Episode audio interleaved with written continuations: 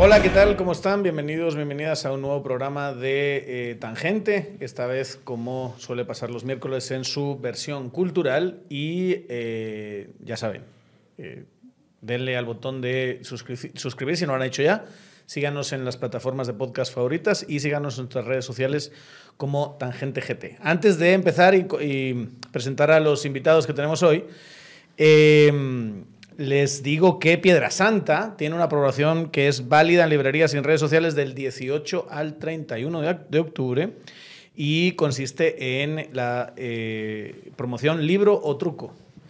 10% en la compra de un libro y 20% en la compra de dos libros, Piedra Santa.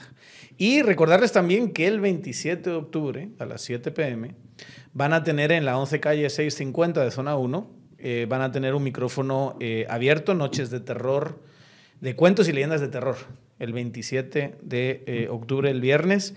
El, eh, el micrófono estará abierto para que, para que para que puedan contar su historia de terror. ¿no? En la 11 calle 650 de la zona 1. Bueno, ya empezamos y tenemos con nosotros, y es un gusto tenerte aquí, César Díaz, Muchas gracias. cineasta guatemalteco, Sí. ganador de la Cámara de De Oro de Cannes, Sí. y también tenemos a Arnoldo. Muchas gracias por invitarme, Darío. Muchas gracias por, esto, por tenerme aquí. Gracias por venir también, Arnoldo. No, no, no tenía nada mejor que hacer, evidentemente. ¿Qué premios tiene este? Eh, premio. Bueno, Tú tiene- sí te leíste una novela de este. Supongo más Varias, de una, ¿verdad? varias, pero, varias. pero sí, sí te, te has leído alguna que has dicho esto tiene que ser una Los jueces. los jueces. Los jueces. Y Puente Adentro también tiene. Para, Y lo leíste y dijiste esto, esto es una película. ¿Fue así instantáneo o o fue, los jueces- creciendo no, la no, idea? no, los jueces fue instantáneo. Los jueces fue instantáneo. ¿Y por qué que tiene esa novela? Creo que lo que pasa es que el, el universo, bueno, creo que hay dos cosas. Uno, el, universo que, plantea a los jueces me parece que es la metáfora de, Guatemala, ¿no? Entonces, la metáfora de, por qué la violencia de Guatemala, la, la- la metáfora de cómo establecemos relaciones humanas, por qué y por qué y por qué estamos como estamos, ¿no? Es una, una manera de entender el país a partir de un espacio reducido, ¿no? Y la otra cosa es que creo que existen personajes en los jueces que son profundamente cinematográficos en el sentido de que hacen cosas en permanencia eh, que obligan o que crean aún más conflicto. Y entonces, eh, para mí Cuando es... dices en permanencia, o sea, como que son compulsivos en su. en No, su a lo, que, a lo que voy es que, digamos que la, la- la- la intimidad o la interioridad de los personajes no es, no es descriptiva, sino es en acción. Y entonces creo que eso hace que, que- que la novela sea, tengas un montón de imágenes cuando la estás leyendo y que, y que, y que tenga la- grandes posibilidades de ser Bueno, una película. Ojalá algún día se pueda y Sí. mejores el libro, ¿verdad? Porque falta le hace. Yo, yo me quedaría escuchándolos así y puedo ser yo el público, que estaría muy bien. Lo estoy disfrutando mucho. Tú también ves ese valor cinematográfico en los jueces. ¿Cuándo escribiste los jueces tú? Hace 15 años. Tenía 25. Ahora tengo 41.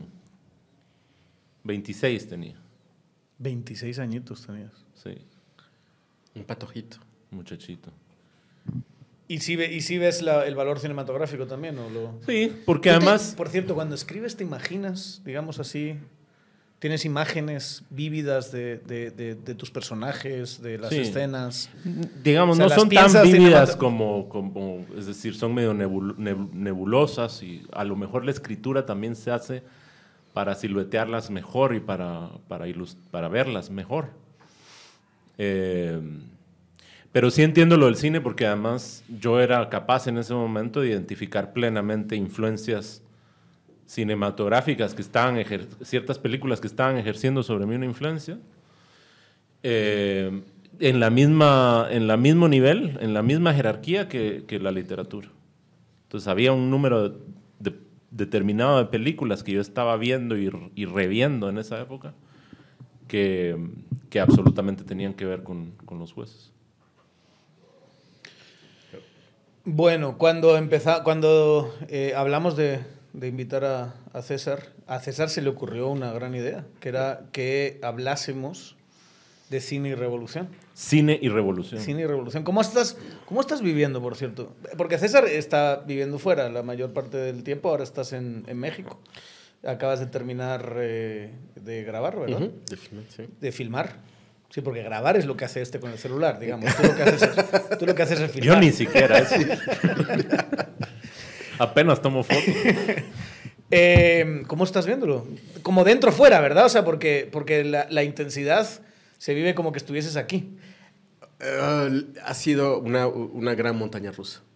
Una gran montaña rusa, y lo hablábamos con, con Arnold hace poco, porque digamos que en la primera vuelta nosotros esperábamos Sí. ab- absolutamente lo que esperábamos, o sea, la continuación. Estábamos, estábamos abiertos a la, a la tragedia, digamos, a la derrota. Abiertos, Abiertos no, no, convencidos. sí. Resignados. Lo, lo habíamos interiorizado y era Al menos esa era la... Habla, sí. habla por ti. No, no, pero... o sea, ¿Vos creías que había una...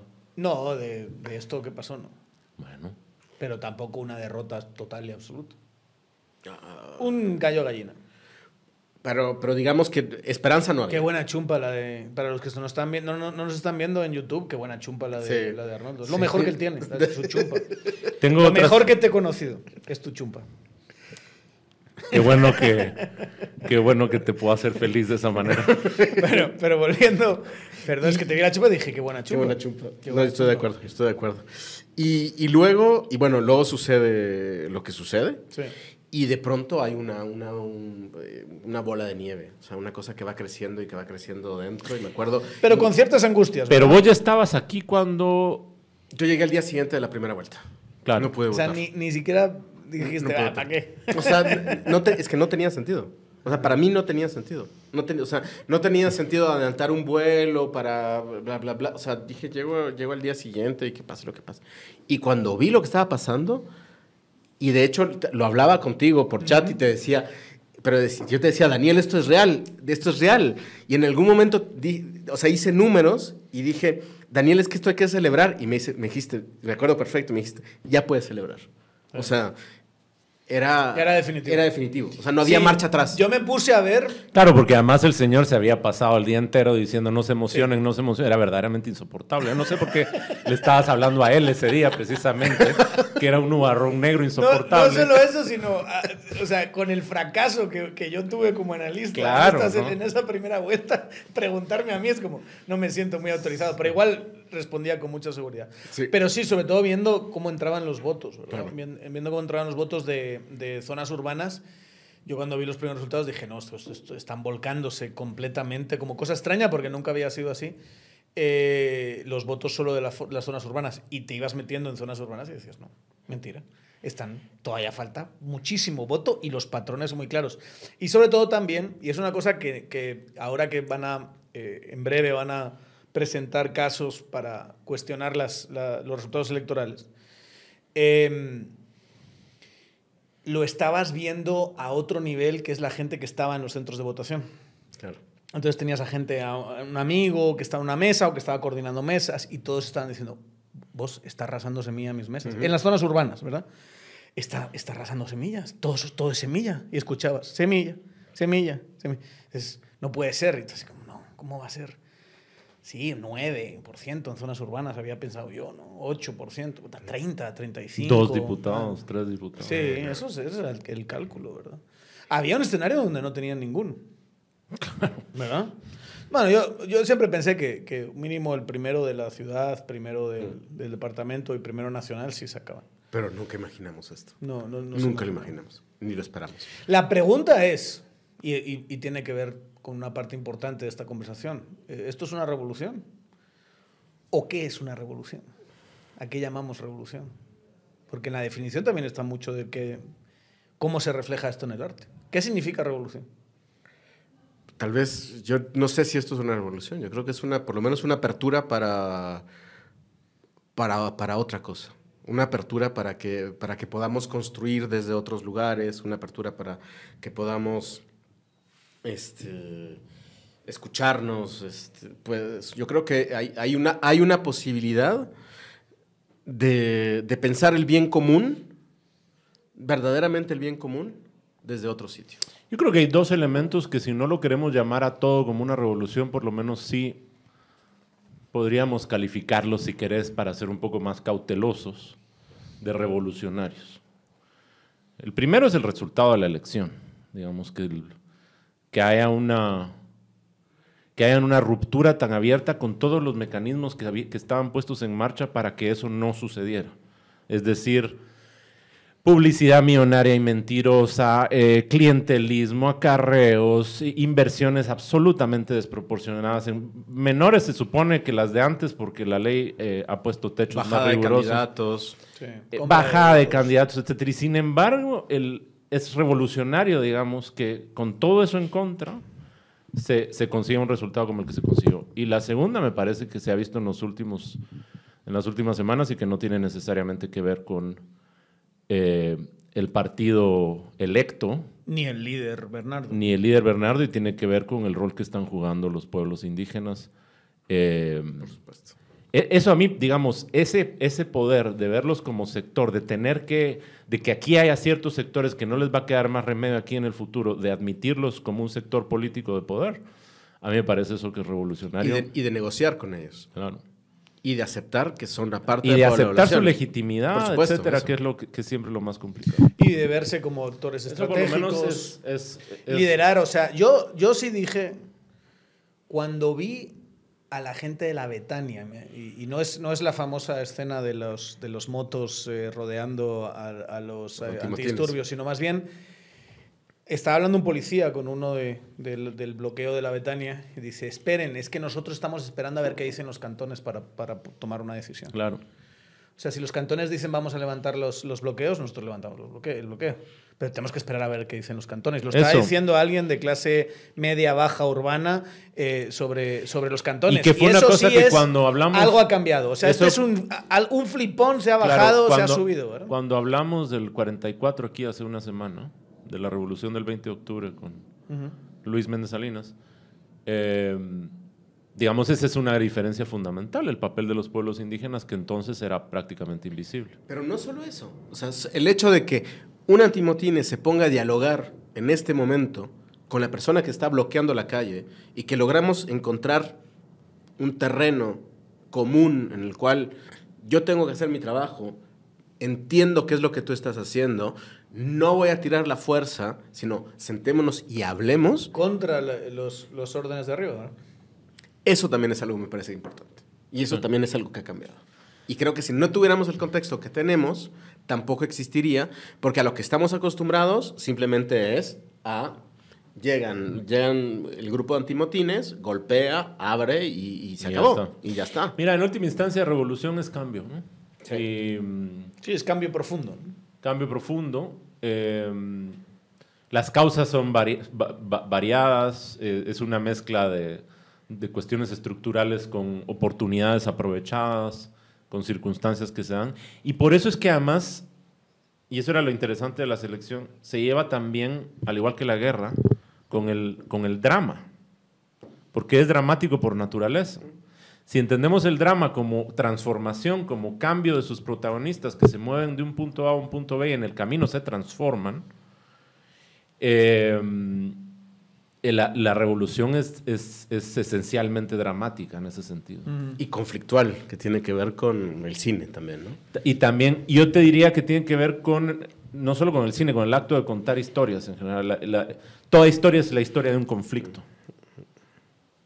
Digamos, es una manera reduccionista de decirlo, pero en realidad es así. Toda Sí. historia es la historia de un conflicto. No hay, no hay, así como no hay sociedades sin conflicto, no hay historias sin conflicto. Si no hay conflicto, no hay absolutamente nada que contar. Sí, así como la, la historia de un fulano que se levanta y se va al, Súper. al súper y vuelve. Y no hay, no hay una historia. y ve la tele y se duerme. claro. ¿no? Y habla con la abuela. Tiene que haber algo ahí, digamos. Incluso puedes hacer esa clase de historia si cotidiana, se pero. pelea con la cajera, Ya es una historia. Ahí hay una historia. Si no logra tener dinero para comprar el guaro y son alcohólico y necesita ese dinero, em- inmediatamente pones en marcha toda una serie de Claro. mecanismos que crean Sí. y que si tensan no hay las conflicto, cosas. si no, por ejemplo, a lo mejor lo que pasa es que tiene tedio sobre su vida y quiere un cambio, entonces se rapa la cabeza y empieza a- La descripción de Sorkin. con, su, con su taxi a matar gente y no sé qué. Ahí La- es donde ahí está la La descripción de Sorkin del drama era bien simplista, pero bien fácil de, digamos, de, de utilizar para explicar, que era intención y obstáculo. Una Sí, intención y un obstáculo. Sí. Una intención que va en Bueno, esta yo dirección. eso y lo, aprendí con, lo- eso lo aprendí con ustedes. Una, digamos. una necesidad. La idea de que hay un arco de un héroe, digamos, de, una- de un personaje que cambia. O sea, necesitas que pase algo y que quieras algo que te lo impida y que luches contra esos impedimentos para que exista una historia. Si no, no Claro, y entonces nada. el contexto de las revoluciones Sí, es, es clarísimo. te lo, te lo sirve así, her- hermosamente en bandeja de, de- de plata el drama, con todos sus elementos, eh, con todas sus contradicciones, con todas sus ambigüedades morales, con todo lo que nos interesa de la, de la, Sí. de la narración. Y es por eso que a mí, yo en la noche del- del- de la primera vuelta, mi única pregunta en todo mi círculo cinematográfico era, ¿quién está con él en este momento? O sea, ¿quién lo está filmando? O sea, ¿quién está filmando este momento histórico? Porque en el fondo yo creo que hay una gran película, hay una gran película aquí que, que no la estamos haciendo y que no la estamos filmando. Sí. Eh, y- pero, ¿qué ejemplo tendrías de...? de- La ba- lo que hablábamos, la batalla, la batalla de Chile. La batalla de Chile, lo que hace Patricio Guzmán es al- a, la llegada de la, Unidad Popular a- al poder con Allende, empieza a filmar y filma eh, sindicalistas, transportistas, o sea, todas las huelgas, todos los problemas que tiene Allende, o sea, pero lo entiendes desde el interior, o sea, entiendes desde los camioneros que no querían, eh, los mineros que estaban en huelga, eh, y todo ese proceso él lo documenta hasta el golpe de Estado. ¿no? Entonces hace un, un tríptico. ¿Pero por qué? ¿Porque lo adivina? ¿Porque le No, no, no. interesaba...? No, porque estaba- ya desde el principio sabe que el, el proceso revolucionario chileno es, es importante. Claro.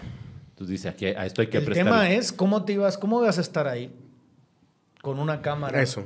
si no te lo esperabas. Pero al- el a partir del 26 de junio, sí. No, pero estábamos hablando de la sí, primera la vuelta. primera- y la segunda- la segunda vuelta quién estaba ahí. y la segunda vuelta Las tampoco. cámaras de cine estaban en, en- en los headquarters de Los cámaras de cine no están en ningún lado. No, no, no, no, Porque ese es el otro asunto, que nos hemos acostumbrado tanto a, la, a, a- a documentar con esto que creemos que esa mirada ya es suficiente. Y, y mira que es un montón, es buenísimo. Yo, a mí me parece una maravilla que eso exista y nos ha prevenido de muchos males el hecho de que cada, cada ciudadano tenga un ojo que va registrando lo que ocurre alrededor suyo. Ha creado males también. en sí mismo. Sin duda, pero he visto muchos bienes, digamos, en el último tiempo. Cuestiones que en otra época eh, el poder se habría podido pasar de listo y ahora no puede porque tiene miles de ojos encima que quedan registrados a través de esto. Pero eso no es el mismo tipo de registro del que No. vos estás hablando. No, no, no. El registro de una mirada desde el cine, si se quiere en este caso documental, pero que no deja de ser una mirada cinematográfica eh, profunda, más allá de lo que es capaz de capturar un teléfono celular. Y en tus círculos de cine la respuesta era nadie. Nadie. Nadie. Nadie estaba ahí. Nadie estaba ahí. Y nadie, incluso, Pero ¿quién tendría que estar ahí? ¿Tú? a mí ¿Quién me hubiera más? encantado. A mí me hubiera encantado. Pero, por ejemplo, Renato Borrayo, que es un gran documentalista guatemalteco, yo incluso empecé a hacer un fundraising para. Él está en Georgia y por miles de razones. Y había- era como un fundraising, traigamos a Renato. O sea, traigamos a Renato para que empiece a filmar esto. O sea, yo empezaba a filmar, yo no podía. eh, Joaquín Ruano pudo haberlo hecho. O sea, incluso Ameno Córdoba y, y Pepe pudieron haberlo hecho, pero nadie. na- Jairo. Jairo pudo haberlo hecho, pero tampoco. Jairo lo que hace después es la campaña de... Pero ya en, en- en- campaña, no es lo mismo, Sí, pues no claro, es lo claro. mismo, no es lo mismo. Yo... Y además, yo recordaba, yo estuve cerca de la campaña de, porque era primer asistente de, de dirección de la campaña de Michelle Bachelet en Chile, y me acuerdo lo, lo que, lo que era aquello. Y me acuerdo del, del, del, del proceso de documentar una campaña que es bien difícil, es bien difícil tener, los- tener este acceso, tener este, este, esta intimidad con el candidato, ¿no? Nosotros nos tardamos meses, o sea, hasta tener una cámara dentro del, del auto con, con Michelle fue mm, o sea, meses.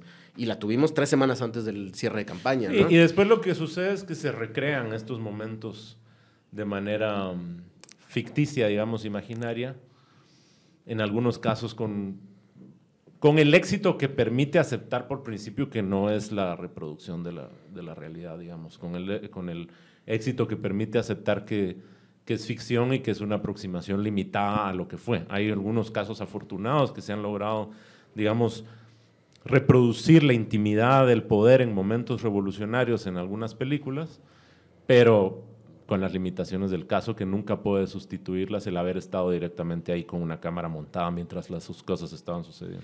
O incluso en este momento, imagínate seguir, seguir con la misma lógica y plantarte en, con los 48 cantones en, Eh, claro, ahí, ahí. En el MP, en el MP.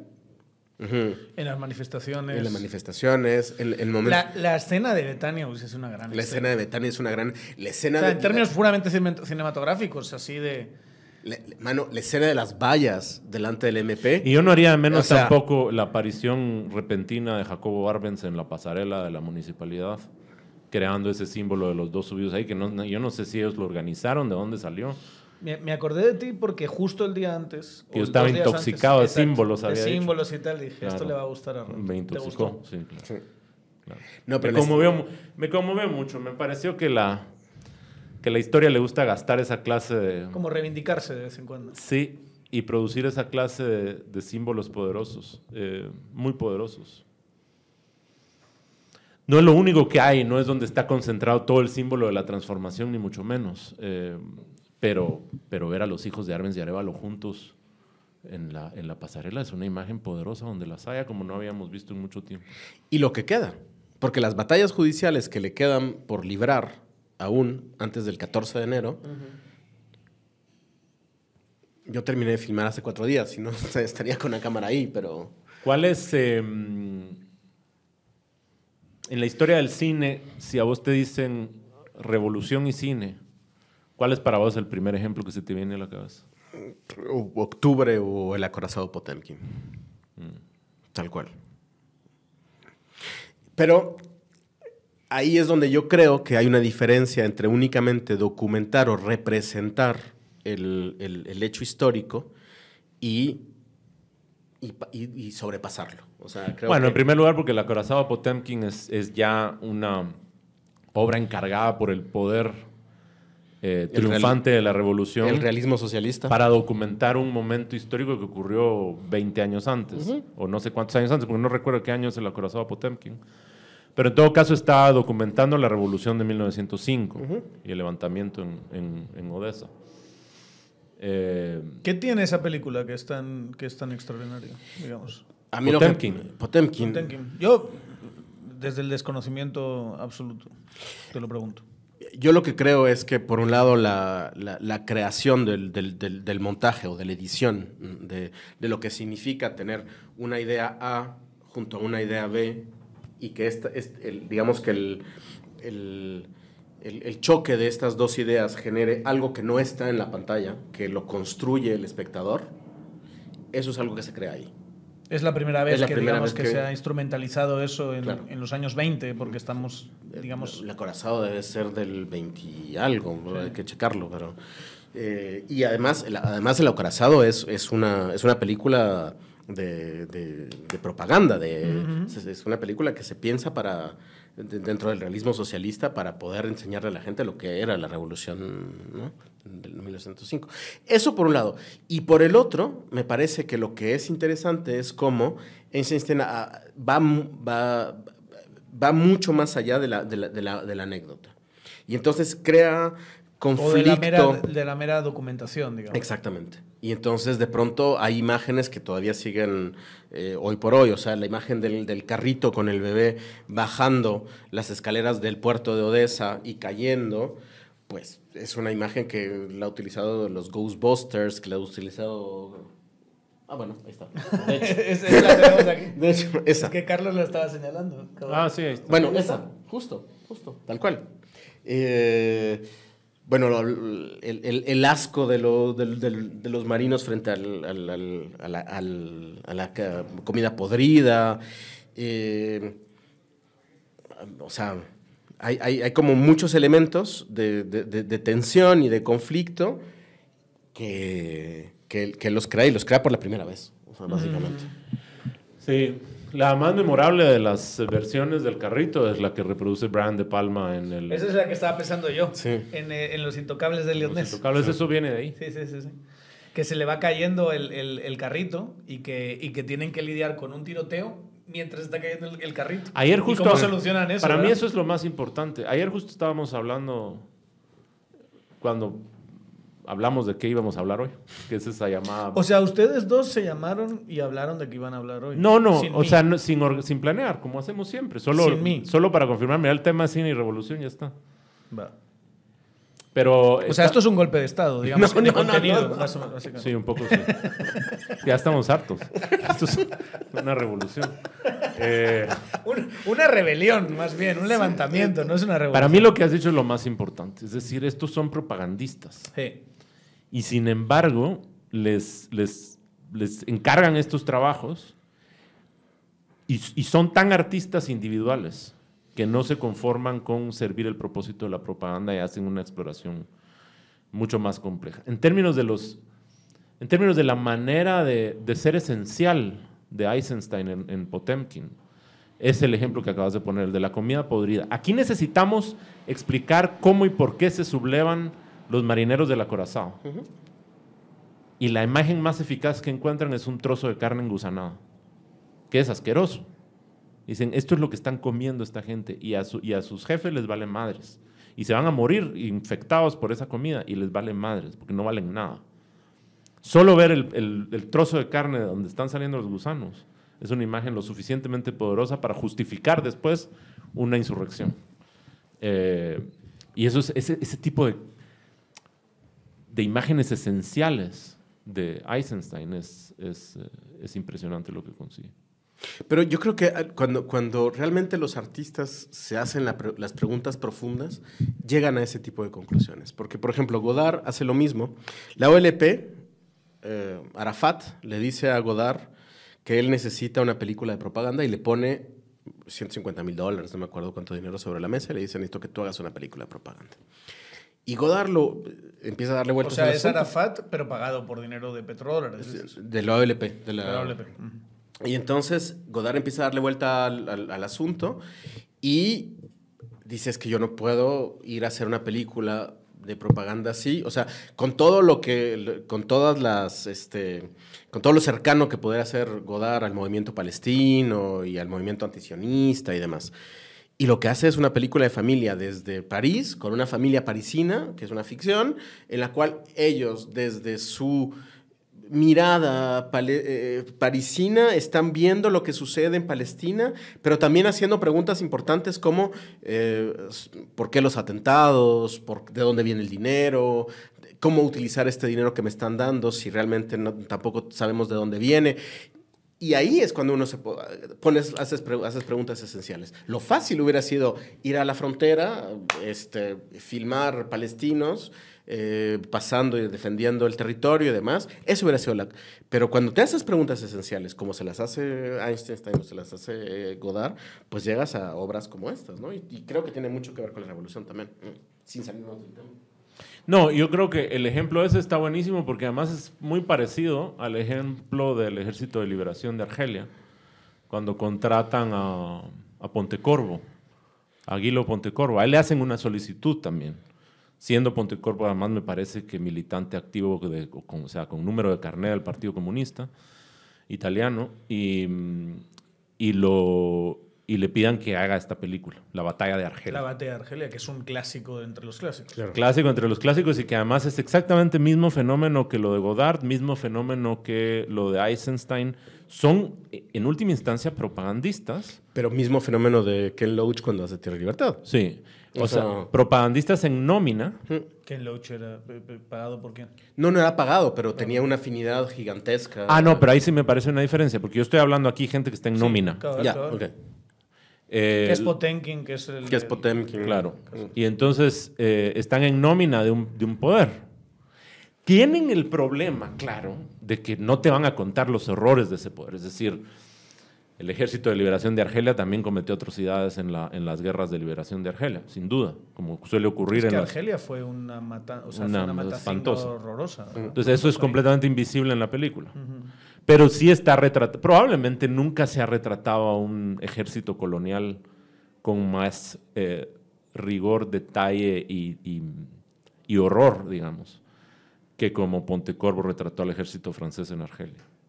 Que por cierto, debería interesarnos particularmente a nosotros guatemaltecos esa película, en el sentido de que estos fueron los que entrenaron a. Benedicto Lucas. Sí. Benedicto Lucas se entrenó en técnicas contra insurgentes con... Bueno, ellos entrenaron a mucha gente, ¿verdad? Sí. En Latinoamérica en general. Argentinos también. ¿no? Sí. Claro, pero en lo que nos toca a nosotros fue, fue a Lucas, que fue, digamos, alumno destacado de los, del ejército colonial francés. Esta gente que venía de pelear, cuando pelean la Argelia, venían de pelear la Indochina, ¿no? Venían de perder en Vietnam. Y Pontecorvo exactamente lo mismo. Algo sucede con estas películas que los tipos parecen además empujar la técnica y la imaginación cinematográfica y los recursos narrativos un poquito más, como empujar las fronteras. Yo todavía a la fecha uno se va encontrando aquí y allá planos y recursos narrativos visuales de Pontecorvo, de esa película, de la batalla de Argel, en, en diferentes películas. Por ejemplo, eh, la, es- la escena en la lista de Schindler de la evacuación del gueto de Varsovia. ¿Schindler es Varsovia o es Cracovia? Es Cracovia, ¿no? Bueno, no recuerdo. No, yo tampoco. Eh, pero la evacuación del gueto es casi un calco de, de una escena de, de- de la batalla de Argel. Eso sin contar con que Tarantino, además, la música de los Bastards en Inglourious Bastards es la música que compuso Pontecorvo para la batalla de Argel y que es música original de Pontecorvo, pero sí que estuvo asesorada por Morricone. Ahí. Entonces, nada, es, es otra vez vos ves esa película y aprendes, o sea, se apre- independientemente del, digamos, del argumento y el hecho de que estuvieran en nómina, encima estos propagandistas consiguieron, eh, digamos, am- ampliar, ensanchar el lenguaje cinematográfico. ¿Y qué otros casos, qué otros, qué otros eh, eh, ejemplos de cine ya visto no desde la perspectiva propagandista o de tomando partido por una de las partes, sino de alguna manera El- mostrando los... El los- que, el que César acaba de mencionar a mí me parece Libertad. importante, el de Ken Loach, Tierra y Libertad. Es diferente en el, caso, en el sentido de que Ken Loach no era un... eh, no estaba en la nómina de nadie, es un cineasta ideológicamente identificado con la causa republicana. Miembro del Partido Comunista. Loach, sí, miembro del Partido Comunista, miembro además de un movimiento cinematográfico que se llama, ¿cómo se llama? El realismo social inglés. o no sé qué. Eh, un poco como respuesta al tacherismo, porque surge justo en esa época, etcétera. Y ah, curioso lo de miembro del Partido Comunista que decís, porque esa película lo que es como, lo que defiende es al PUM. Lo que denuncia Tierra y Libertad son los, son los horrores del estalinismo en España. ¿verdad? Sí, pero digamos que es una- es- era una historia también que nadie había contado antes. O sea, ¿quién había contado antes? Y, lo- y- o sea, la traición de los comunistas hacia el PUM y hacia la CNT. No es Orwell, digamos, no es una tradición que sigue, sigue lo que hizo Orwell. Es eh, que, en no, es que, no, claro, pero es que Tierra y Libertad está basado en ese libro. eso. No, no, pero basado, es casi sí, una... Es, es casi una. Eso es una lo que yo siempre entendí, o sea, Sí, claro. pero, pero bebe de esa tradición Por supuesto. orwelliana, no en el sentido, digamos, orwelliano que se suele decir, sino en el sentido de- del Orwell eh, escritor, que, que para mí, digamos, Orwell es una de esas figuras que murió con 50 años. O sea, casi la edad de, de Arnoldo, Casi. ¿verdad? Eh, y muere después de haber hecho... Solo quiero aclarar que yo soy el menor de esta mesa. Pero eh, muere después de haber hecho una crítica al colonialismo inglés, haber hecho una crítica al fascismo y haber hecho una crítica a los, al, al totalitarismo Soviético. soviético y demás en, en- en- en distintas obras de distintas maneras. Para mí es una referencia a Orwell de primera categoría en ese sentido, digamos, en un tipo que de verdad es difícil ¿no? Eh, verlo en perspectiva. Murió hace muchos años y murió muy joven, no sabemos qué hubiese pensado después, pero como que parecía un tipo sumamente claro, como su misma escritura es. Yo coincido, coincido plenamente con Un esa, héroe hasta cierto punto. con esa lectura de Orwell. Orwell no se, Orwell no hizo concesiones eh, circunstanciales con el horror, digamos. Creo que en momentos eh, críticos, como el de la guerra de España y otros, hubo quienes tuvieron que transigir con, el- con un horror para combatir otro, digamos. Y Orwell no. Y además te jode un poco, les jo- le- te jode el discurso porque te demuestra que sí es posible. A mí lo que me, a mí lo que me parece bien interesante, perdón, dale. No, no, dale. No, lo que me parece bien interesante de Tierra y Libertad, además, ahí se ve, hay una escena maravillosa en, en la película de Ken Loach, que es después de que, el- de que los milicianos del PUM se toman una aldea, tienen esta reunión en una casa tomada, después de que fusilan al cura, que, que el cura mismo había sido un delator, digamos, Eh, y se toman esta casa y tienen este debate este debate que en principio es ideológico, pero, pero que, digamos, es cuando la ideología está realmente afincada en la, en la realidad. Y básicamente están discutiendo si colectivizar o no colectivizar. Están discutiendo si... eh, están discutiendo el gran tema, me parece a mí, eh, uno de los grandes temas del fracaso de la República, que fue el de eh, priorizar la guerra o priorizar la revolución. Y, eh, tampoco tenían muchas opciones, La ¿no? incapacidad de, de- de- Claro, no tenían... Eso es, lo que eso es lo que parece ahora, pero en ese momento...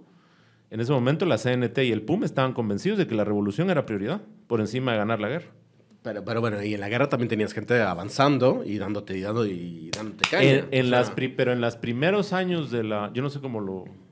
¿Ves vos? Porque es incómodo estar hablando de la tierra del Señor. Sí. No, Yo no, sé. no, no, estoy muy, estoy muy por- No, no, me estoy muy interesado en lo que están diciendo. sí. No, es que a mí me parece que ese era el debate en ese momento. El debate era, eh, avanzamos con la revolución, que era Pero es la- que, es que yo creo que buena parte de lo que, del, del- del fracaso de la izquierda en esa guerra es precisamente estas divisiones internas. Porque había gente que estaba a otra cosa. Bueno, estas divisiones internas llegaron casi a tener una guerra civil dentro sí, de la guerra totalmente. civil. Y, y- y al final, ¿qué pasó? Que el lado nacional, ¿verdad? Estaba El- perfectamente unido. Pues estaban Yo te- disciplinados más que unidos, ¿verdad? Había un mando y aquí vamos a ir en esta dirección. Y del otro lado tenías a gente gritando viva Rusia, muerte a España, por ejemplo. Y, y estalinistas versus leninistas versus... Es como dicen... El PUM era Como una vez me dijo, me dijo aquí un, un colega que decía, desc- describiendo la izquierda guatemalteca, decía, aquí la izquierda guatemalteca tiene un lema y es, somos pocos y sectarios. Tal cual. Eso es. Entonces dije, puta, encaja perfectamente. Sí, habían- En esa época, en, en la Guerra Civil Española, eran bastantes, no eran pocos, pero eran muy sectarios. Y todas esas divisiones internas son las que hacen que se debilite ese bando. Claro que estoy de acuerdo, estoy de acuerdo. Pero a mí me parece que es la segunda razón. Es decir, por un lado tenés un debate, tenés divisiones internas sin duda, tenés indisciplina, tenés eh, las, digamos, los aspavientos de los anarquistas eh, llenos de entusiasmo, pero sin demasiado tener los pies sobre la tierra, como por ejemplo eh, llamados en pintas de la- en, la- en las paredes, había llamados de los anarquistas a compañero, únete a la, a la indisciplina o no sé qué, digamos, cuando estés en medio de una guerra que necesita ejércitos Sí. más o menos Y orden, verticales ¿va? y orden para ganar. Todo eso sí. Y luego el debate interno sobre, que era sobre todo promovido por el anarcosindicalismo y por los trotskistas del PUM, de ir haciendo la revolución conforme avanzaba la guerra, ir colectivizando, etcétera, conforme avanzaba la guerra. Hay, hay quienes dicen, tienen tesis completamente contrarias sobre el caso que, que muestra Ken Loach en la película, y es que el fracaso de la República fue haber abandonado los esfuerzos revolucionarios, en el sentido de que mucha gente se desilusionó, porque estaba comenzando a obtener réditos de las conquistas sociales de la Revolución Española que ocurre a partir de 1936. Y de repente cuando llegan los comunistas y dicen, no más, aquí no hay más revolución, aquí la prioridad es ganar la guerra, los comunistas estalinistas, quiero decir. Sí, sí. Aquí no hay más revolución ni colectivizaciones ni nada, sino vamos a, a- a trazarnos el objetivo primordial de ganar la guerra. Hubo mucha gente que se desilusionó. Digamos, quién sabe. A mí me parece que pretender abrir dos frentes, uno de transformación social y otro de una guerra, es... Lo que pasa es que también, y eso pasa mucho con, con las revoluciones, ¿verdad? Que están siempre guiadas, siempre, siempre obedecen a lo que llama Michels la ley de hierro de las oligarquías, que es el hecho de que hay siempre en toda organización o movimiento social, hay líderes que mueven, mueven las cosas. Entonces, pretender que el, en este caso el españolito promedio, digamos, estaba pensando en unos grandes cambios revolucionarios porque así lo creía, es, es, la, es el típico error de los revolucionarios. Es no darse cuenta que, que el, el, ciudadano medio quiere sobrevivir y vivir mejor y, y casarse con una buena chica, un buen chico y, y así. O sea, esa época mi, mi, abuelo tenía 17 años y le dieron, en el bando rojo, le dieron un fusil, le mandaron a pegar tiros a, a una ladera, ¿verdad? ¿Y qué hizo él? se fue a esconder y esperará que a mí me parece, la cosa y bajar pero después. a mí, además me parece medio injusto el, digamos que, que estés buscando razones que, que, está bien, digamos, hay razones internas y contradicciones internas en el lado republicano que explican su derrumbe, pero la razón del derrumbe de la república es que había un, un pacto de, de había un pacto de neutralidad por parte de quienes tendrían que haber sido los aliados naturales de la República, que eran las democracias occidentales, uh -huh. que la dejaron completamente abandonada, y los únicos que no respetaron el pacto de neutralidad fueron los fascistas, Hitler y Mussolini, que eso sí que metieron un montón de recursos. Sí, pero también Tantos que estuvieron dispuestos a hacer cosas como Guernica, por ejemplo, que no tenía... También había, hay que entender la inestabilidad misma de, la, de esa república. Esa república aspiraba a ser un, un un sistema democrático con partidos no democráticos, de uno y otro lado, ¿verdad? Porque había izquierdas muy poco democráticas. De, de, del, del, lado, eh, digamos, que llamarías republicano, claro. y había unos fascistas eh, autoritarios del otro lado, ¿verdad?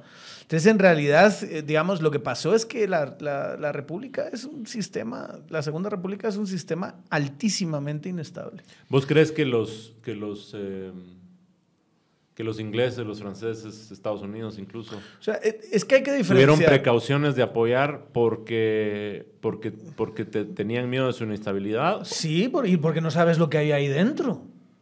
Eso, vamos a ver, eso no, no es tradición. La España de esa época no tiene una solidez democrática como lo tiene la Gran Bretaña de esa época. De hecho, habría, habría, que preguntarse si la tiene ahora. ¿eh? Pero bastante, no, pero en serio, bastante más. En cambio, tú ahí, ¿a quién estás apoyando? A sí, gente la, que está eh, apaleando, tenía, apaleando, curas. La España tenía ya cuánto tiempo? Tres, 400, para ese momento, 400 años. No democráticos. La de España. Sí, sí siglo XIX hubo guerras civiles por todas partes. Eso es, eso es el siglo XIX. Combinando eh, monarquías liberales con monarquías no, yo estoy hablando de la de Inglaterra. ¿La Inglaterra? Ah, Inglaterra sí. 400 claro, años. Puta. Es que es otra cosa. Y por eso tienes tanta gente en Europa diciendo que España, o sea, Europa termina en los, los Pirineos. ¿eh? Que lo demás es África. O sea, chistes así escuchamos los españoles constantemente. Y bueno, los portugueses también. Pero, pero a ver, pero a ver. A ver. To todo esto no ah. existiría si Ken Loach no aterriza esto sí. en conflictos superhumanos con personajes sí, sí, complejos, con personajes que se hacen preguntas y con personajes que están en en, en, conflictos permanentes y que además están avanzando en la historia. Sí. Uh -huh. En un y, contexto que no controlan, en un contexto cabal revolucionario que no controlan. ¿no? Y es ahí donde me parece que, que, que, el cine tiene, tiene algo que decir. Y es ahí donde me parece que el cine tiene, que puede ir mucho más allá de únicamente estas anécdotas de habían unos revolucionarios y del otro lado estaba gente defendiendo la, la monarquía de española. Y eso es lo que la hace, de hecho, una gran película, ¿no? Ni siquiera el cuán rigurosa está haciendo, que me parece que lo es, rigurosa en términos de la manera como reproduce el debate ideológico y político de ese momento. E incluso histórico, porque sí hay un momento en donde la, digamos, la anécdota individual de los personajes, que por cierto son un grupo de milicianos del PUM, en el frente de Aragón, me parece. Uh -huh. eh, pero luego tienen esta retirada a Barcelona y ocurre lo del el, el enfrentamiento con los CNT que tenían tomada la telefónica y no sé qué. Y luego finalmente la represión por parte de los comunistas. Pero en todo eso, efectivamente, vos estás siguiendo unos individuos de carne y hueso, uh -huh. con vísceras y pasiones y contradicciones internas y miedo. Y la película es muy astuta en contarla a través de la correspondencia de este militante comunista que sale de Inglaterra hacia España uh -huh. y se suma al PUM y, la, y es la hija muchos años después quien está leyendo su correspondencia. Y es a través de la correspondencia íntima de este hombre que vamos conociendo. Enamorado de esta mujer. y- No, es una gran, gran, gran película. Porque Ken Loach es un gran cineasta, digamos. No está... A, a veces tendemos que cuando vos, tenés, cuando vos estás adscrito, digamos, a una visión ideológica del mundo tan evidente y además a un movimiento político-cultural tan evidente, a veces se corre el riesgo de que el verdadero arte, que, que el verdadero drama se esté subordinado al discurso y terminás produciendo eh, panfletos, digamos. En Guate tengo un par de ejemplos, pero bueno. ajá. Que no es el caso, que no es el caso de, de, de Ken Loach, porque Ken Loach es un, sobre todas las cosas, un gran artista y un gran contador de historias. Pese a que tiene ese sesgo ideológico, dices. Sí, O sea, se puede hacer con una... digamos, pero yo no, yo no usaría la formulación pese, digamos. A veces ocurre que el sesgo ideológico hace que, eh, mm, digamos, que el artista no sea lo suficientemente talentoso y libre como para no dejarse subordinar por su sesgo ideológico. Y entonces, para no dejar que su arte se subordine al sesgo ideológico. Entonces termina produciendo propaganda o panfletos o lo que, como ustedes quieran llamarlo. Pero en el caso de Ken Loach, lo que le provee su visión ideológica al mundo es claridad. Pero porque él confía en los seres humanos. O sea, él tiene fe en los seres humanos. Sí, no Dicho es un por- cínico. ¿verdad? Dicho por él mismo. Sí, no es un es No es un cínico. Es cierto. Y entonces eso hace que él confíe en seres humanos que tienen una verdadera voluntad de transformar la sociedad. Y entonces por eso es que todos sus héroes, en general, es gente que está transformando el entorno y está o está sufriendo por su condición de clase, pero aún así quiere transformar lo que él, lo- lo- lo- lo- el, contexto en el Porque cual eso vive. siempre, siempre pasa en una revolución, ¿verdad? O sea, tienes eh, el- los cambios revolucionarios, digamos, y los actores revolucionarios lo que están haciendo es chocar contra un sistema Claro. que no se quiere mover, porque si no, no hubiese revolución.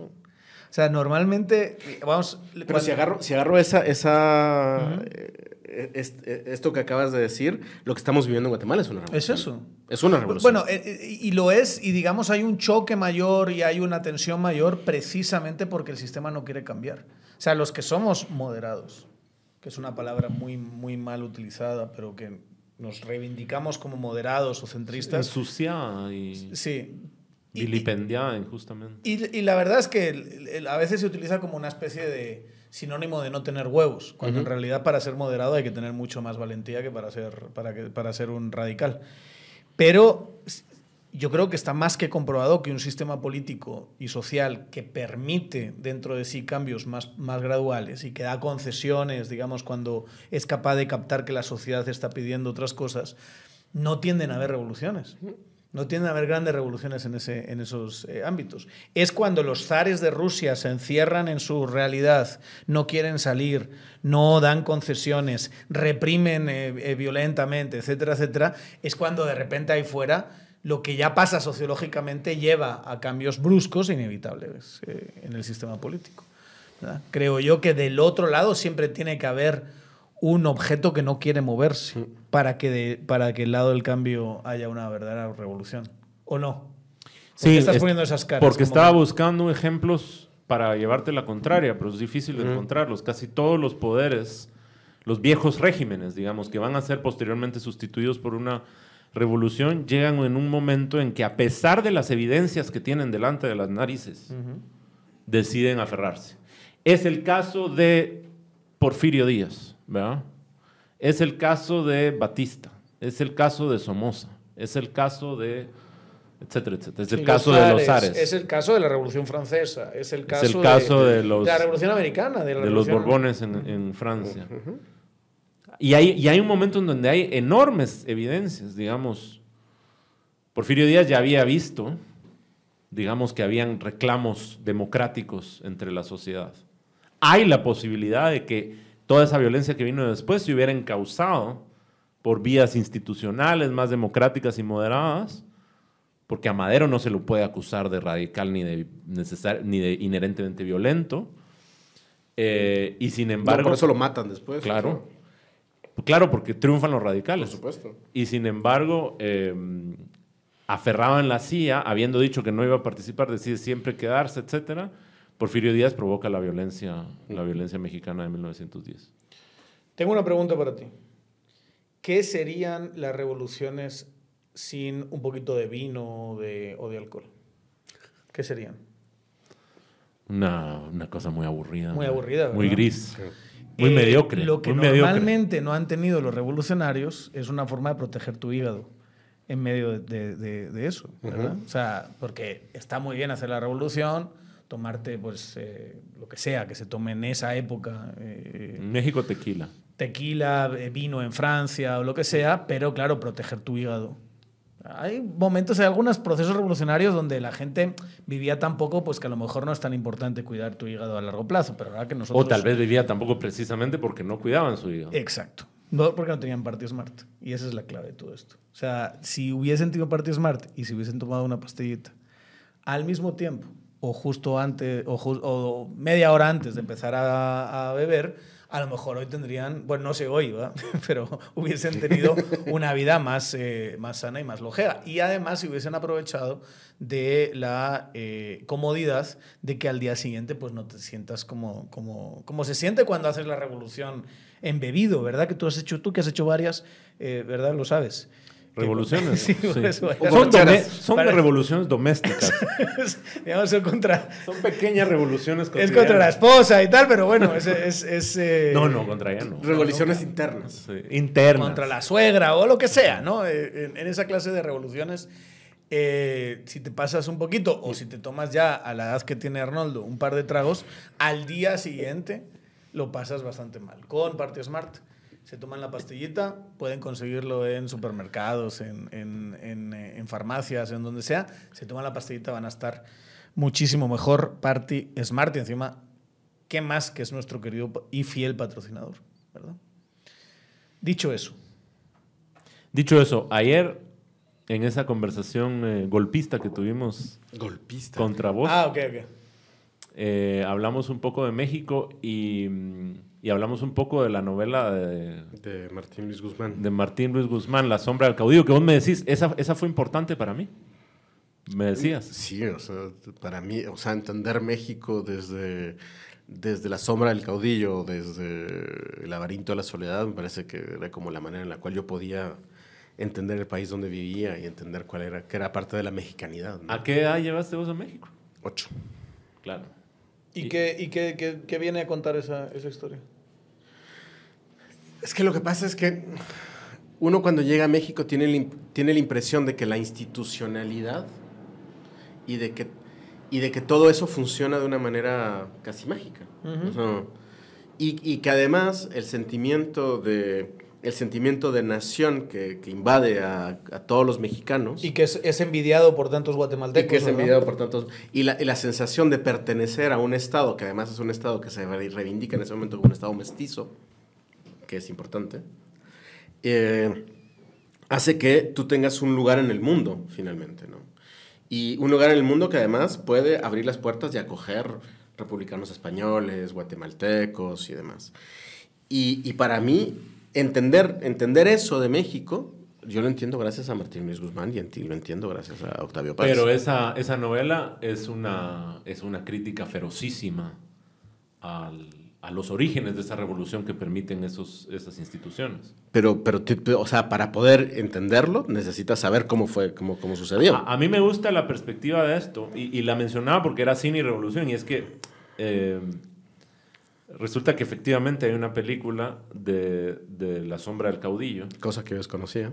Sí, la dirigió Julio Bracho en los años 60, principios de los años 60, es decir, Julio Bracho, que ya para ese momento era un, digamos, un director consolidado, beneficiario directo y productor de lo que se llamó la época de oro del cine mexicano, es decir, un tipo que había dirigido a Negrete y a Joaquín Pardavé y a María Félix, supongo, etcétera. No sé si a María Félix específicamente, pero gente así.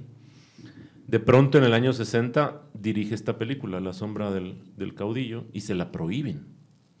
Pero porque, a ver, el- el- el- la maquinaria priista jamás va a, vol- va a voltearse a ver y jamás va, va a ser un- una Y- labor y- y se refrenda la prohibición durante gobiernos y gobiernos. Después tratan de, de sacarla de nuevo durante el gobierno, no sé, de Díaz Ordaz, Díaz Ordaz la vuelve a prohibir, después Luis Echeverría la vuelve a prohibir, etcétera. Y así hasta entrado a los 90 es Salinas de Gortari el que permite que se exhiba por primera vez la sombra del caudillo en México. Y lo que te está contando, porque esa es otra interesante perspectiva del, del drama revolucionario, digamos. Una cosa es el, cuando la revolución está teniendo lugar. Claro. ¿Y luego qué pasa después? Y luego el drama revolucionario es en qué se convierten los revolucionarios. que es Napoleón, digamos. Es Napoleón. Que se convierte en Napoleón. al Es final. Fidel Castro. Es se Fidel. De hecho, de hecho eh, eh, eh, ¿cómo se llama esta película nueva? Tú seguro que lo, que lo sabes. Que es muy violenta y que es... Eh, eh, ah, la pucha, se me ha ido... Es que se me, la, la vi hace, hace poco y ¿saben quién me la recomendó? Fue la eh, Lucrecia Hernández Mac. Me dijo, tienes que ver esta película. Eh, y, y- y es una gran a película. Ah, César no le gusta. No le gusta. Esta que es muy violenta, que em- empieza la gente a entrar en las, en las casas de... La mexicana. En las casas de ricos y empiezan Ah, a... ¿Cómo se llama eh, esa? eh, A mí sí me gustó y me gustó porque de alguna manera en muy poquito tiempo te muestra, aquí está la revolución, violenta, horrible, ¿verdad? A mí también me gustó. Eh, de, de estos, de, estos, de estos fresas encerrados, digamos, en sus mansiones y que no tienen una eh, conexión y con que la se realidad. ven a sí mismos como buena onda. y sí, ¿ah? no, y son una cosa maravillosa cuando en realidad hay una, Que son buenos y. una tragedia detrás. Pero ¿qué acaba? Nuevo orden. Nuevo orden, sí señor. Sí señor. Nuevo orden. Hemos tenido nuestras Esa, disputas. Hemos esa tenido horas de película, discusión. pero fíjate, esa película acaba con el orden militar. ¿Con quién aprovecha todo eso que está pasando? Que claramente tiene una, una raíz No, sociológica. no acaba con el orden de. No, no, no. El, orden. el orden militar tiene que retomar el, Exacto, poder. sí, pero, pero, pero crea un nuevo orden. Digamos, al las tiempo. oligarquías terminan Exacto, los colmillos Sí. del poder al, al- ejército. Y eso es lo que sucede. Ey, oligarquías, de aquí. Mi cámara. Oligarquía de aquí. Mire el nuevo orden. Porque lo que pasa es que tú estás. Crees cámara, que ¿no? estás. Crees que estás mandando. Y entonces pasa algo desde aquí abajo, que es un descontento con el sistema del que tú te has aprovechado. ¿Y quién viene a salvarte? Las, las, las pistolas. Las pistolas y, el- y- y la violencia, no la violencia, de, de- de la violencia sociológica espontánea te salva la violencia estructurada, planificada Sí. del ejército. Sí. Y es terrorífica esa película. A ti no te gustó. A mí lo que a me mí me, parece... dio, me dio un impacto tremendo. digamos. A mí lo que me parece es que eh, los, los personajes del... O sea, la representación de esa oligarquía me parecía caricatural y acartonada. Entonces, de pronto, es como eh, no lograr, no lograr, no lograba ver seres humanos, sino lograba ver arquetipos de lo que deberían ser y con, con situaciones inverosímiles, como oh, esta chavita que de pronto decide bajar a un barrio porque realmente tiene que ir a buscar a... Este... Y digo, a ver, a ver, a ver, a ver, a ver, a ver. Esta gente no hace eso, pues. O sea, esta gente... Esa representación a mí me molesta Pero es, a mucho. mí me parece que el estereotipo es creer esta gente no hace eso. Porque el estereotipo parte ya del- de, nombrar, digamos, esta gente. A mí me parece que sí, di- coincido con vos en la primera parte, pero no en el drama de, Yo no sé si de una chavita que decide ir. Es decir, puede, puede ser. En términos de posibilidades, puede ser. Va. Sé, me Eh, a- pero con lo que sí estoy de acuerdo con vos es que es una película que prioriza la fábula eh, revolucionaria y estos actores macro institucionales Sí, sí, sí, sí. A el drama humano personal Sí, de sí, sí. desarrollo de personajes. Eso- eso no me- los me lo creo. desarrollo. Es Eso como que- Es una película, es una película que funciona bajo una teoría. Esta teoría que acabas Sí, de decir. Correcto. Y no funciona bajo la, el- la- la premisa de decir quiénes son. ¿Qué Tienes razón. Tienes razón. No, y Pues a es esto por así eso que me como- molesta. A esto es así como diciendo tienes razón. Pero quizá por eso a alguien como a mí me, me- me interesa tanto. Porque, eso, porque me, me gusta la teoría. Digamos que lo, que lo que acabas de decir Pero tienes razón en que, ahora que lo pienso, ¿quién, quién protagonizaba esa, esa película? No tengo una imagen. ¿No? ¿Cómo tendrías en una película que está concentrada en un personaje que estarías pensando en la cara de la chava, la cara Sí. del chavo? En Ken Loach tenemos la imagen inmediatamente de los dos Estoy pensando en que había uno que era fresa. Será el mismo que hizo Luis Miguel. Puede ser. Ese mismo. Es sí, él, ¿va? es Sí. Pero solo me acuerdo de él así y porque hizo de Luis Miguel. Pero me parece que- por cierto, qué gran serie Luis Miguel, perdón. Diego Boneta. Lo tuve que decir. Pero, pero me parece que yo no puedo decir nada porque yo empecé a ver los primeros 20 minutos y quedé enganchado como un idiota hasta que se terminó. La segunda temporada yo no la vi.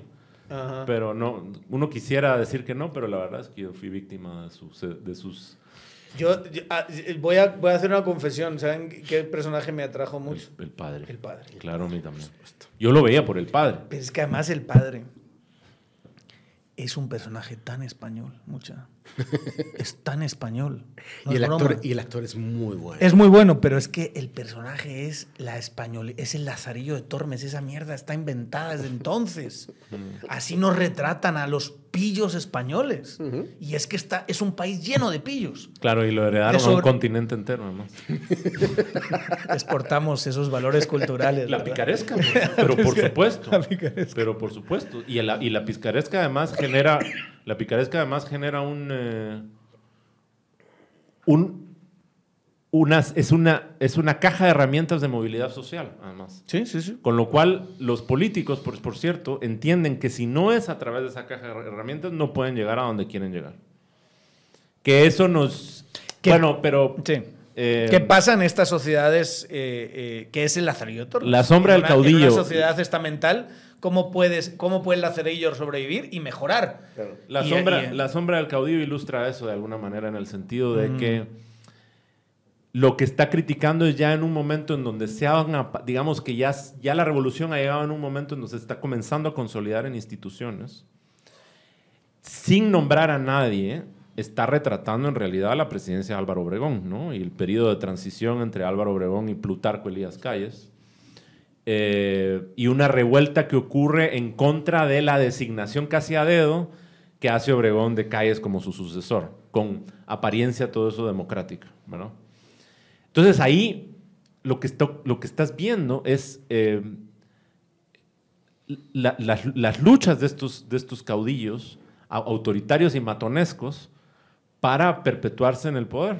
Y todos operan más o menos. Y entonces vas a encontrar un montón de frases eh, memorables ahí. Yo no sé si de ahí viene de la novela o es un dicho popular mexicano la idea de que en política mexicana el único verbo que se puede conjugar es madrugar. ¿va? En el sentido del, Sí, sí, sí. sí. del asesinato. De madrugarse a alguien. Eh, o- y de los múltiples usos de la palabra madrugar. ¿verdad? Entonces, hay un momento en donde una conspiración está ocurriendo muy temprano en la madrugada y van saliendo y dice, tiene razón, aquí el único verbo, porque si no nos vamos, si no nos levantamos temprano y no nos somos nosotros primero los que vamos a hacer tal cosa, esto va a ocurrir. ¿Sabes qué es curioso? Que hay unos chismes en esta coyuntura, en esta, de que hay ciertos cons- conspiradores golpistas que se están reuniendo a las 3 de la mañana. Imagínate lo que es. Eso sí es Ya madrugar. no se vayan a dormir, hombre, ya Sí. quédense. De una vez hagan el all-nighter, ¿verdad? Eh, Pero sí, sí. Que están convocándose prontísimo y por eso. Y luego, eh, no sé, frases como, yo he demostrado, dice un político, yo he demostrado tal y tal cosa y nadie me lo agradece. ¿Quién te dijo a vos que en política se agradece algo? En política no se agradece nada porque en política no se regala nada. En consecuencia, no, no deberías de estar pensando porque, claro, sea lo que sea que hiciste, lo hiciste por tu propio interés. Entonces está llena como de sabiduría política mientras está esto- ocurriendo esta revuelta que eh, finalmente va a fracasar para encontrar una alternativa a la designación de, de- de calles eh, por parte de Obregón.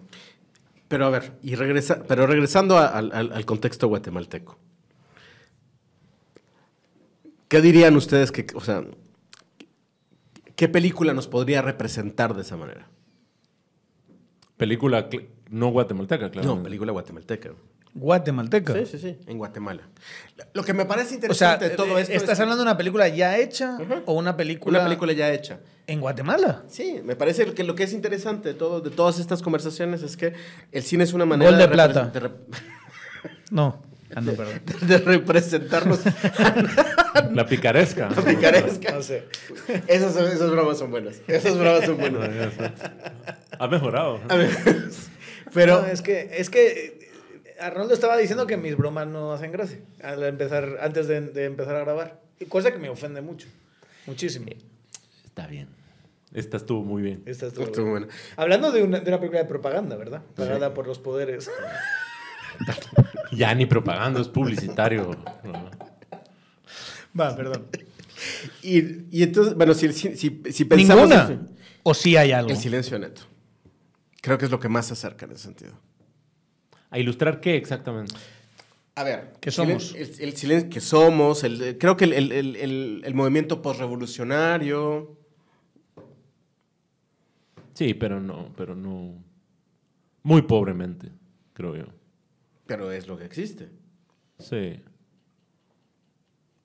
Hasta que exista otra No, cosa. pero digamos, pe- pero no estamos hablando de lo mismo porque, digamos, lo que estoy hablando es en qué se convierte. El drama de lo que en, en lo que se convierte una revolución triunfante. A Guatemala ni siquiera le dieron tiempo de convertirse en tragedia a esa revolución. Es decir, pasó de sus 10 años de consolidación y de conquistas sociales a que sea eh, abortada y, y esto se convierte en una dictadura de la que no nos libramos y cuyas consecuencias todavía estamos viendo a la fecha de hoy. Eh, así que no. Yo lo que te digo es el caso de la Revolución Mexicana convertida en esta sucesión de caudillos que se van asesinando unos a otros y van dejando un reguero de muertos detrás de ellos hasta que finalmente como que ya. Ya, pero... Supongo pero- que en tiempos de... ¿De, de, de quién? De, de- en los años 50 eh, ya la cosa se va consolidando y tranquilizando un poco, pero antes de eso era, digamos, una sucesión de caudillos que se iban, iban llegando al poder por la vía del asesinato casi, ¿no? que es lo que cuenta un poco la sombra del caudillo. Eso es una cosa, y la otra es el caso de las revoluciones triunfantes, como la revolución cubana, que eh, tiene toda la legitimidad revolucionaria en su momento y que termina convirtiéndose en una dictadura peor y más larga que la de Batista, digamos. Pero no podemos hacer en cualquier caso la reflexión de que el cine no ha contado gran cosa en Guatemala porque no ha habido tanto cine guatemalteco. Sin duda. Sí. O sea, al final es muy pobre, no, no por la calidad de algunas películas que, las, que son muy, muy buenas, sino más bien porque hay pocas, muy pocas. Yo te diría que también la literatura. Ha- Hay, hubo generaciones literarias que incluso decían a finales de los 90, estamos hartos de contar la guerra, estamos hartos de oír la guerra. Bueno, la guerra no fue, no ha sido contada en todas sus, sus dimensiones y en, y en ese poliedro dramático que fue la, la carnicería que ocurrió en Guatemala entre 1960 y el 96. Eso no ha sido contado en, digamos, hay grandes novelas sobre la guerra, novelas contadas en primera persona, desde miradas testimoniales casi. ¿Cuáles dirías, por ejemplo? Bueno, en primerísimo lugar, eh, Los compañeros de En el filo de Marco Antonio Flores, pero sobre todo En el filo es una gran, gran, gran novela. Los días de la selva. de Los días de la selva de Mario Payeras, que tiene una de las mejores prosas de la historia de la literatura guatemalteca, pero esa no es ni siquiera novela, esa es un testimonio, digamos. Mujeres en la alborada. también testimonio. No, pero bueno. Literatura, pero no, pero no son novelas. Los compañeros sí, en el filo sí son novelas en toda regla. Novel- novela, o sea, en el filo es, está muy cerca de la realidad también. Sí, pero tiene intenciones de novela. Ah. Lo otro no tiene intenciones de novela.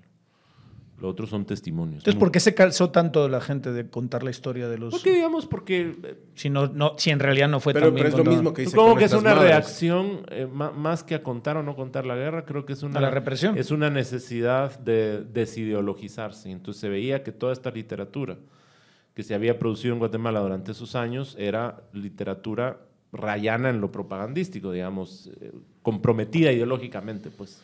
Pero, pero creo que también tiene que ver con una, una voluntad de no verse, de no, de no querernos ver, de no querernos representar, de no querernos mirar, porque eso que vemos no es para nada agradable. O sea, me parece. O sea, Claro. tener que, tener que asumir que alguien que comparte eh, incluso relaciones familiares contigo termina haciendo lo que se hace en, en el occidente, en el, en, digamos, dentro de la guerra, no es nada agradable. O sea, darnos cuenta de que somos capaces de eso no es nada agradable, pero creo que el primer paso para poderlo sanar y para poderlo este, hablar, dialogar, crear, construir, es decir, bueno, fuimos capaces de esto, y fuimos capaces de eso porque somos seres humanos. Sí, pero digamos, ese es el periodo En de la guerra. Y yo te diría que en general la historia de Guatemala artísticamente sigue siendo un territorio por explorar. A mí me fascina el modelo de el modelo galdosiano de episodios nacionales. Ujú. Ya quisiéramos, Benito Pérez Galdós. ¿verdad? Un ejercicio de, de episodios nacionales así. Porque mira que hay drama en abundancia, mano. El siglo XIX guatemalteco está, pero plagado de dramones y de épica y de, Digamos, no hay género literario a través del cual, no, y de comedia también, a través del cual no se podría cubrir, por ejemplo, el siglo XIX. Eh, bueno, supongo que llegaremos ahí.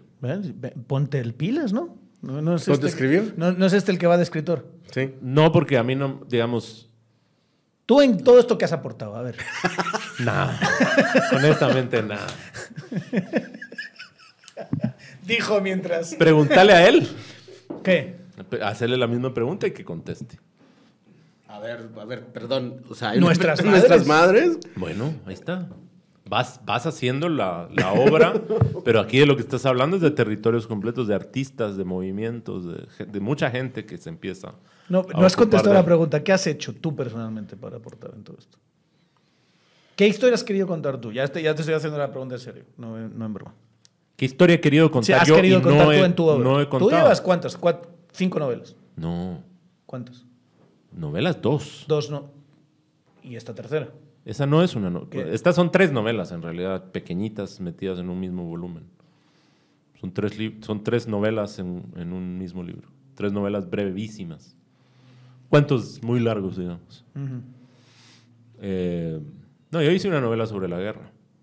Ahí están mis dos centavos de aportación. No, no creo que me vuelva a meter ahí, porque efectivamente lo que estás describiendo es absolutamente cierto.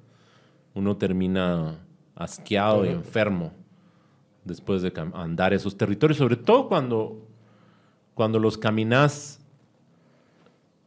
con la intención de crear una, una obra que te exige meter las narices en serio en las contradicciones y en las ambigüedades morales de los personajes.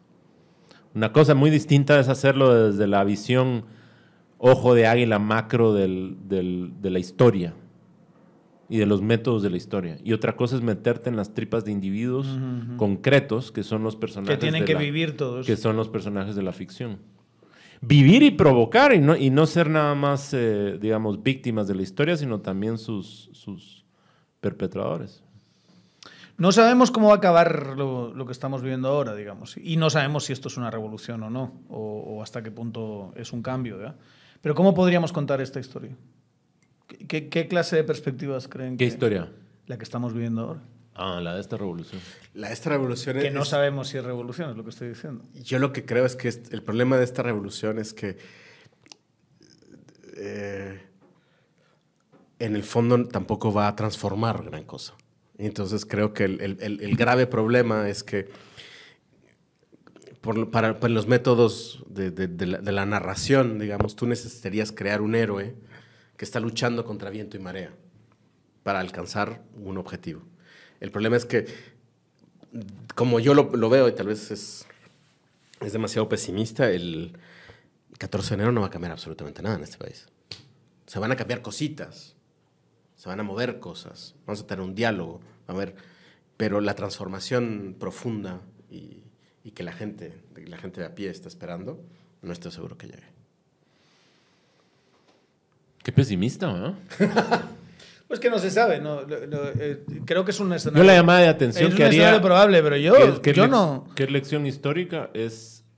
Guatemala es una coleccionista profesional de oportunidades perdidas, a veces por negligencia o robadas, más frecuentemente robadas. Oportunidades de transformación que han sido robadas, saboteadas, a veces desde dentro mismo del poder. Digamos, están las oportunidades robadas como el 54, etc. Y luego hay otras que han sido saboteadas. Eh, ojalá esta no sea una de ellas. Pero yo no, yo no soy tan pesimista. Yo ya, lo digamos, el, el tamaño de transformaciones potenciales que veo, digamos, en la, en la claridad y voluntad y certeza de los pueblos indígenas. Pero, pero no nos equivocamos, son dos cosas distintas. Eh, pero, Son- es que yo- pero, Son dos, son dos cosas pero cuando distintas. definíamos originalmente de lo que estábamos hablando, yo dije, una parte es la cuestión electoral, semilla, etcétera, y otra parte es eso que Ah, que no, hemos ahí hay viendo. esperanza. Ahí hay, en esa organización social hay esperanza, porque la claridad que tiene esa gente y la manera en la cual se articula y es capaz de organizarse, ahí hay esperanza. En lo otro es donde yo tengo, tengo mis dudas. Pero Yo creo que Yo lo otro no lo veo, yo no lo discursos- otro no lo veo. digamos, una de las mejores eh, partes de la, para mí, de la entrevista que, de la segunda entrevista que hicimos aquí con, con Bernardo Arevalo, es cuando él se coloca más como un analista, digamos, eh, sociólogo. un sociólogo eh, de lo que está pasando, más que como un protagonista de la historia. Y lo que viene a decir es, a veces creemos que hacemos la historia y otras veces, cuando quizá en realidad lo que pasa es que ya la, la cosa cambió y solo somos el producto de ese cambio. Entonces, lo que pasa con este país, siento yo, es que ha sido un país que en sus distintas etapas y de distintas formas ha tenido un centro donde se han tomado las decisiones eh, con una clase social determinada y tal. Eh, no vamos, yo no voy a ser el, el que, el que va a agarrar la bandera de echarle la culpa a los españoles de todo lo que pasa aquí, pero bueno, en fin, podríamos hacer esa reflexión ¿no? de, de qué tanto hay herencias coloniales ¿no? en, en la estructura política, en la estructura económica. Y tenías como un- una periferia muy dispersa, muy, muy desconectada, geográficamente muy complicada, eh, eh, demográficamente no muy potente. Y eso ya, eso ha cambiado.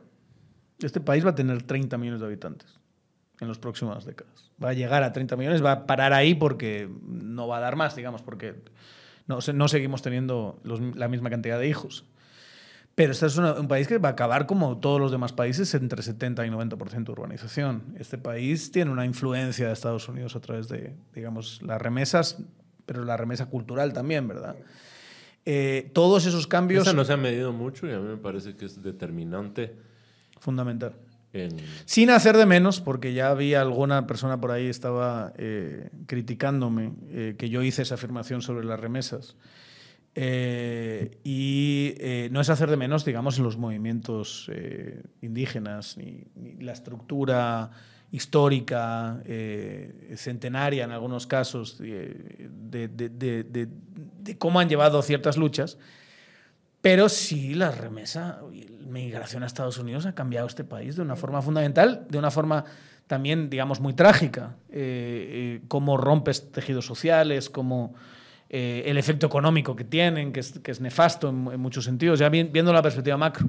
Pero también hace más autónomas determinados grupos, digamos, los, los financia eh, externamente de alguna manera, los hace menos dependientes del finquero tradicional. En fin, yo creo que hay muchísimos cambios ahí. Todos esos cambios tienen que ser respondidos por una clase política. Y la clase política que tenemos no responde a esos cambios.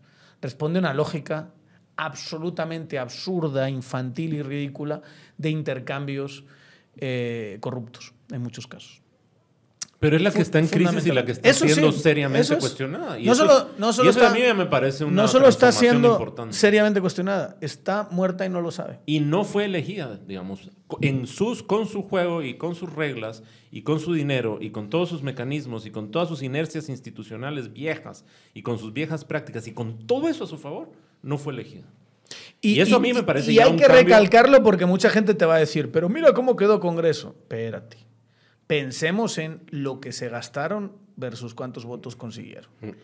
Y si tú no tienes en el año 2027 el modelo engrasadito, que ya está en decadencia, pero el modelo engrasadito del Ejecutivo, ampliando como la ampliación presupuestaria, que fue básicamente financiamiento de campaña de, de, de- de- de Provial y todo eso, si tú no tienes eso, cuidado. ¿Cuál- Pero a mí me parece ser- medio- a mí me ¿Cómo se va a cristalizar después? A mí me parece medio, casi por razones aritméticas, a mí me parece medio injusto el pesimismo, en el sentido de que empezamos esta conversación diciendo el 24 de junio nadie creía que íbamos a estar aquí y estamos hablando de estas cosas. Sí, Pero, pero creo el que es una 24 cosa de junio creíamos que iban a ser tres diputados y son 20, ¿cuántos son? 23, de- por lo Sí. menos de semilla. En fin, hay, hay ciertas cosas de como aritmética que no, mm, digamos que no justifican necesariamente el pesimismo.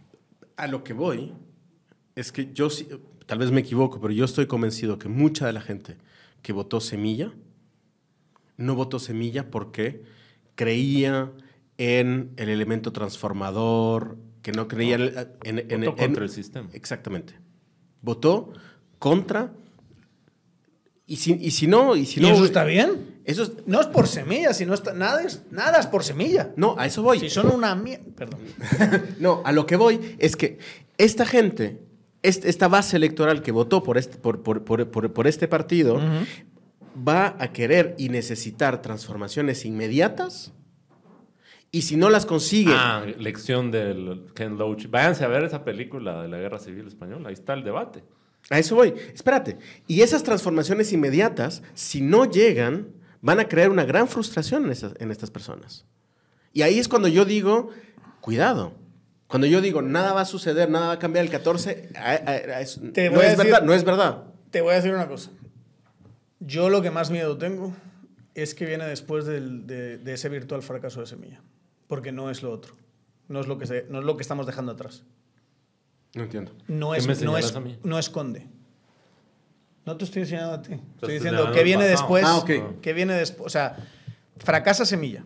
Pongámonos en ese escenario. El Pero- gobierno no, es un pero- desastre ver. porque no logra los cambios y tal. No, pero yo que sí viene creo- después. Yo sí creo que van a haber y transformaciones lo que viene después no es Zuri Ríos o Manuel Conde o Sandra Torres. Lo que viene después es Bukele o es otra cosa. Y esa otra cosa a mí sí me da mucho miedo. A ver, pero en- en- entendámonos, entendámonos. Yo sí creo que van a haber transformaciones y creo que van a haber pasos que me parecen importantes en el país y creo que va a haber un momento de diálogo y va a haber un momento, lo que yo decía, que tal vez, o sea, solo, solo no tener a la misma fiscal, solo no tener, no- no- o sea, cambiar corte, o sea, limpiar un poco el sistema judicial, cosas que van a poder suceder. Incluso tal vez tener una ley de cine, o sea, ¿Quién sabe? ese tipo de cosas. Es- pero, yo, pero yo estoy pensando en la gente de a pie que, que realmente quiere una transformación y quiere una transformación rápida. Eso era lo que decía el PUM. Quiero decir, hay una lección ahí. No, por supuesto que hay entre elección ahí. dos agendas, digamos. Está la agenda que proponían los estalinistas y el gobierno republicano, que decía que lo único que, lo que, que hay que hacer es ganar esta guerra. Dejen de estarse haciendo revoluciones en el campo. Y luego está la agenda de transformación y el descontento que generó cuando fue abandonada. Va. En esta mesa, ya para ir terminando, va a haber un compromiso de aportar desde la literatura, desde el cine Yo lo he dicho desde y el desde los podcasts, Por supuesto, ¿De aportar a qué? contar esta historia. por supuesto. Esta. No las novelas de la guerra que has escrito. Esta. ¿Qué vamos a hacer nosotros para contar esta historia de, es- de este momento, de este, eh, de este cambio? O Ah, de yo, este- yo- yo creo que hay una gran película aquí. Yo sí creo que hay una gran varias. película. Y varios libros, ¿no? ¿O no? Yo, yo me comprometo a seguir haciendo podcast.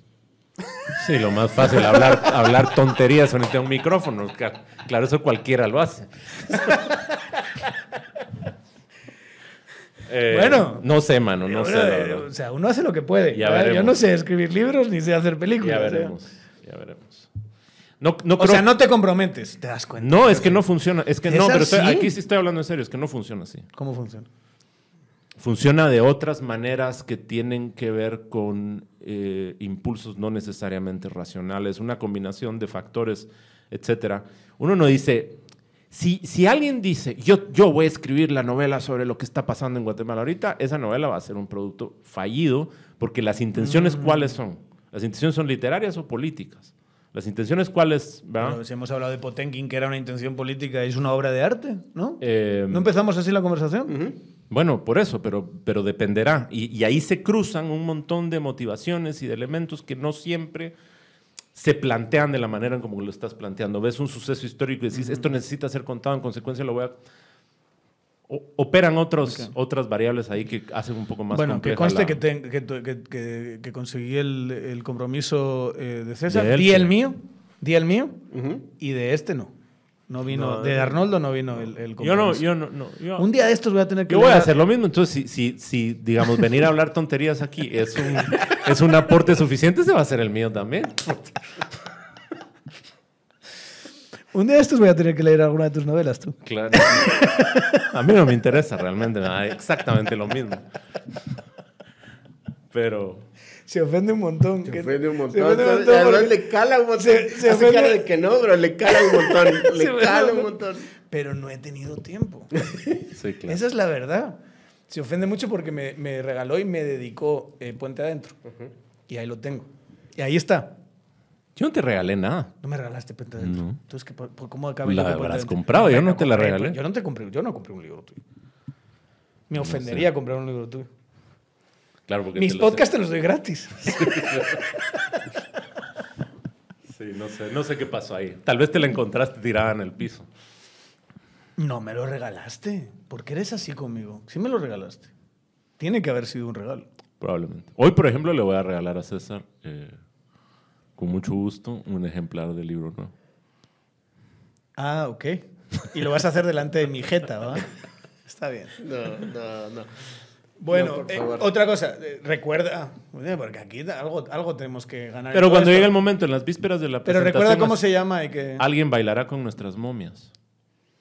Pero no lo voy a estar haciendo toda la semana. Ya ¿Por lo hice no? la semana pasada. Yo a mí, digamos, yo siempre te he dado en este podcast y en nuestras conversaciones la posibilidad de que hables de tus libros y no lo haces, ¿verdad? Porque a mí Como no me contaste que contrario, estabas escribiendo contrario esto. a lo que hace Umbral. Que solo vino a hablar de su libro. ¿Quién? Es que hay una pieza. A mí, una de las cosas que más eh, eh, nos unió, ¿verdad? En su, en su momento y nos sigue uniendo, con Julio Prado y con eh, Arnoldo, es que son grandes conocedores de la, te- de la cultura televisiva española.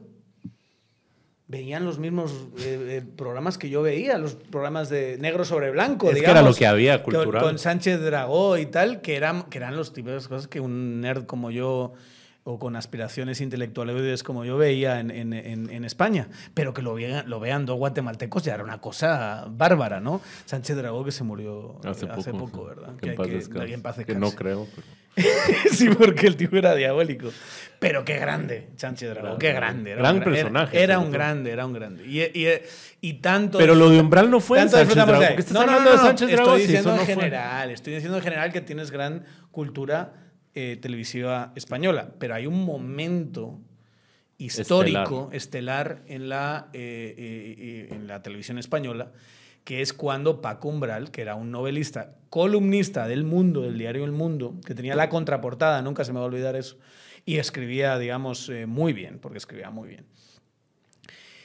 Va a un programa de televisión y eh, hay un momento eh, donde básicamente se enfada y dice, yo estoy aquí y no he hablado de mi libro, y yo vengo aquí a hablar de mi libro, Y ¿verdad? ustedes me están haciendo perder el Y tiempo y este programa ya se va a terminar. Cinco minutos de queja de que él venía eh, son absolutamente maravillosos. Búsquenlo. He venido a hablar de mi libro de, de, Paco de- de Umbral. Paco Umbral. Y yo intentando que este hable de sus libros y nada, no hay manera. Ni en las conversaciones entre él y yo me habla de sus libros. Me tengo que enterar por, por, Por un un- WhatsApp, claro. ¿verdad? Que, es, que va a sacar una... no- ni el título de la novela me dijo nada, no me dijo nada. Es solo, que- te, solo te dice, estoy escribiendo ahí algo, pero no te explica, no te dice, no, te cuenta. mira, no, no te lo adelanta. Entonces cualquier pan campesino, cualquier paisano, sabe más de, de- de sus libros que yo.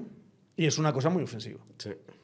No, no debería, no debería. Es una especie de pudor y además de que, digamos, uno escribe porque crees que tenés algo que decir ahí, lo dijiste y ya está, ya no hay nada que decir. ¿Qué voy a estar yo hablando de mi libro? ¿Por qué no? Con tu amigo, de cómo lo estás haciendo y tal, ¿no? Me empieza a hablar de cualquier otra cantidad de estupideces. Ahí sí. Porque si hablamos de estupideces en el podcast, en, la- en, en, Ah, en- sí, en la teléfono hablamos muchas más estupideces.